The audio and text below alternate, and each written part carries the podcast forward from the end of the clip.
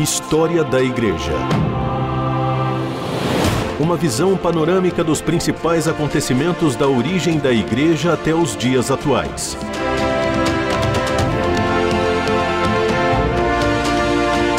A apresentação do pastor e historiador Marcelo Santos. Olá, querido ouvinte da RTM, eu sou o pastor Marcelo Santos e é um prazer estar mais uma vez com você aqui no nosso História da Igreja, um lugar onde nós conversamos a respeito dos fatos, personagens e acontecimentos que marcaram a história do cristianismo. E nós estamos falando sobre reforma, reforma protestante. E eu quero hoje conversar com você sobre uma área da reforma protestante que é a reforma reformada. Dar continuidade a esse tema, falando sobre um personagem muito importante, mas não tão conhecido, uh, Ulrico Zwingli, ou Udrich Zwingli. Ele foi o líder da reforma na Suíça e, de igual maneira, fundador das igrejas reformadas suíças, onde essa se deu de uma forma muito mais tranquila do que com Calvino. Por meio de uma votação, cada parte da Suíça escolheu a sua própria religião. Embora mais tarde ele fosse influenciado pelos ensinos de Lutero, Uh, o Zwingli chegou ao conhecimento do Evangelho uh, através de uma busca pessoal. Ele discordou de Lutero na questão da transubstanciação, ou seja, a transformação do pão e do vinho no corpo do Senhor. Por isso que não foi possível uh, Zwingli caminhar com Lutero na, no seu processo de reforma. O Zwingli ele exigia o recurso exclusivo da Bíblia como fundamento da fé e da autoridade e o uso da língua alemã na liturgia.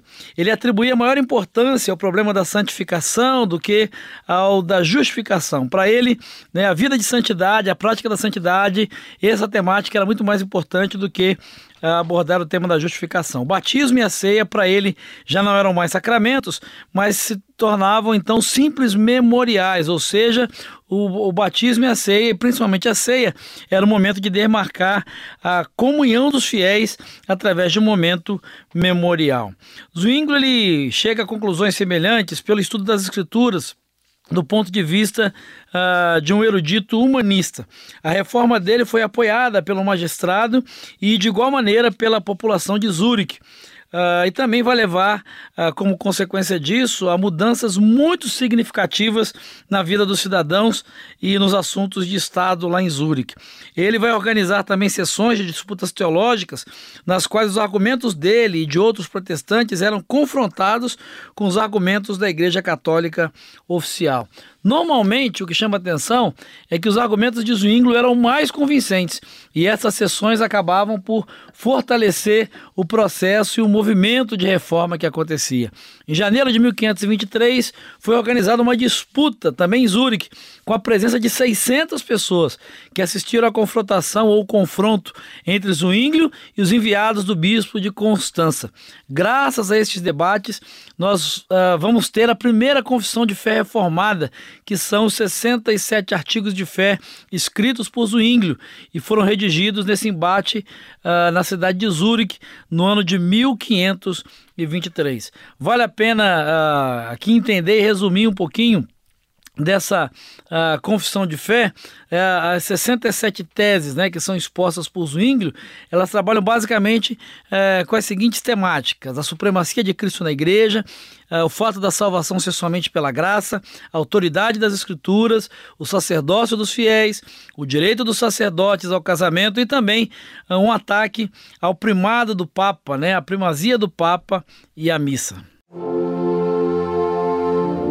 História da Igreja.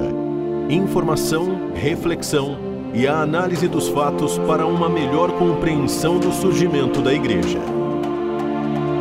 Bom, ao contrário do modelo medieval, ah, essa forma de disputa uh, que tem essa disputa teológica, disputa de argumentos aí que Zwinglio vai promover, ela acontece também no local público né, e não numa sessão fechada.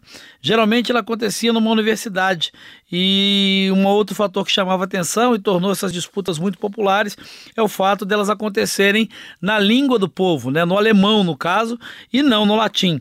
Após os debates de suas teses por iniciativa magisterial, ele tem autorização do Conselho Municipal para continuar pregando o Evangelho e Zurique se torna então o primeiro estado protestante. O que hoje uh, parece até ser algo normal, soa com uma certa normalidade, na época foi muito, muito ousado, porque uh, ir de encontro à, à doutrina da infalibilidade papal era algo digno de excomunhão, de martírio, né? era punido é, com martírio, com a pena de morte, confrontar essa infalibilidade papal, e é isso que Zwinglio vai fazer. Um outro documento importante, é, elaborado nesse mesmo contexto, é, são as Dez Teses de Berna, Dez Teses de Berna, este é o nome, datado de 1528. E esse foi o momento quando a cidade de Zurique adotou ah, os pressupostos protestantes. Isso provocou mudanças também na vida dos cidadãos, na vida da cidade e até em algumas leis locais, como por exemplo é, antes eram cobradas taxas de batismo e taxas de sepultamento. Né? Com esse documento é, elaborado né, nesse período por Zwingli e por outros, né, as 10 teses de Berna, as taxas de batismo e as taxas de sepultamento foram abolidas. Uma outra decisão importante, né, advindo dessa decisão e desse documento, foi o fato dos monges das freiras receberem permissão para casar naquela região. E isso era um marco, era uma quebra de paradigma histórico até então. E uma outra questão também muito marcante nesse processo de reforma, a partir desse documento, que são as 10 teses de Berna, foi a proibição do uso de imagens. Obviamente, isso vai causar né, um alvoroço muito grande, isso vai gerar um impacto muito grande em Zurique e uh, o processo de reforma né, vai acontecendo e, e, a cidade vai se tornando né, uma, uma, uma cidade protestante, uma cidade reformada, abolindo e rompendo cada vez mais com as doutrinas, com as práticas e com os ensinamentos da Igreja Católica, a Igreja uh, oficial. Uh, mesmo tendo sido um importante reformador, uh, Zwingli ele tende a ser subestimado e quase sempre ele é retratado em poucas páginas dos livros que tratam da história da reforma. Né? Talvez você já tenha ouvido falar, talvez não, com certeza você já ouviu falar de Lutero, de Calvino, enfim, os dois uh, personagens mais famosos, mas talvez você nunca tenha ouvido falar de Uldrich ou Úrico Zwinglio. E ele tem um papel realmente é, muito importante. Geralmente ele é citado à sombra de Lutero, como um companheiro de Lutero, como um amigo de Lutero, na questão da controvérsia da ceia. Mas ele tem um papel importante principalmente nesse tema que vai produzir uma mudança histórica.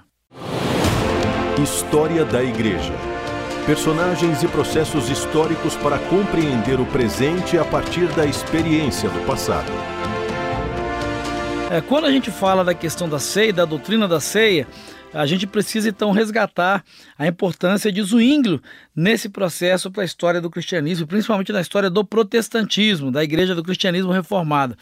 Uh, uh, Lutero ele vai ensinar né, a consubstanciação, ou seja, a presença de Cristo nos elementos. Né? Ele dizia que havia uma presença de Cristo naqueles elementos. O que, que o Zwinglio vai dizer?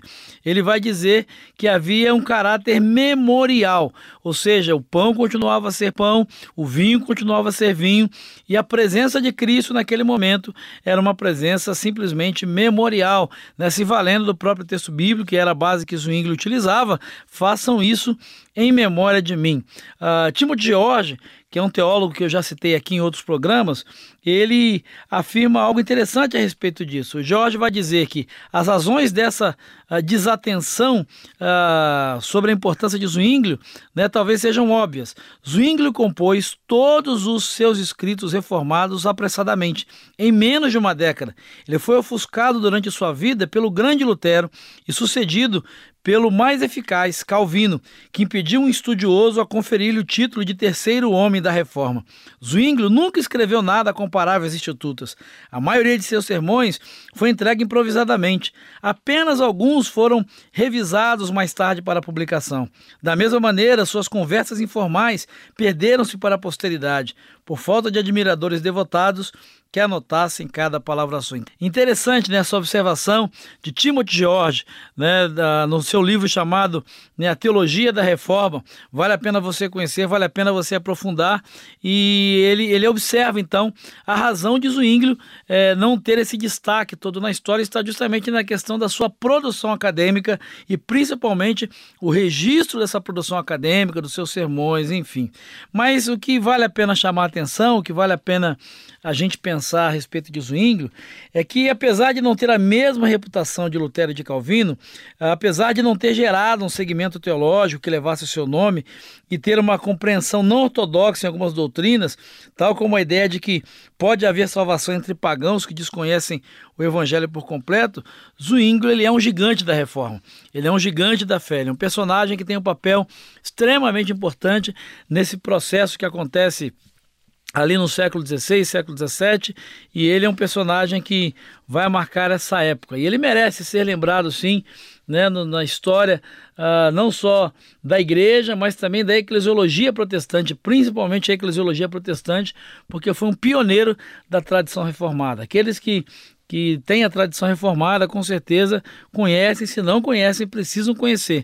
Não só a vida, mas também os estudos, os escritos, aquilo que uh, Zwinglio produziu. A sua influência realmente foi gigantesca. Todavia, a sua ação como reformador foi interrompida quando ele morreu numa batalha envolvendo católicos e protestantes em 1531, quando tinha apenas 47 anos de idade. Uma morte sem dúvida prematura, mas um pouco tempo em que viveu, ele teve um papel importante nesse processo da reforma protestante.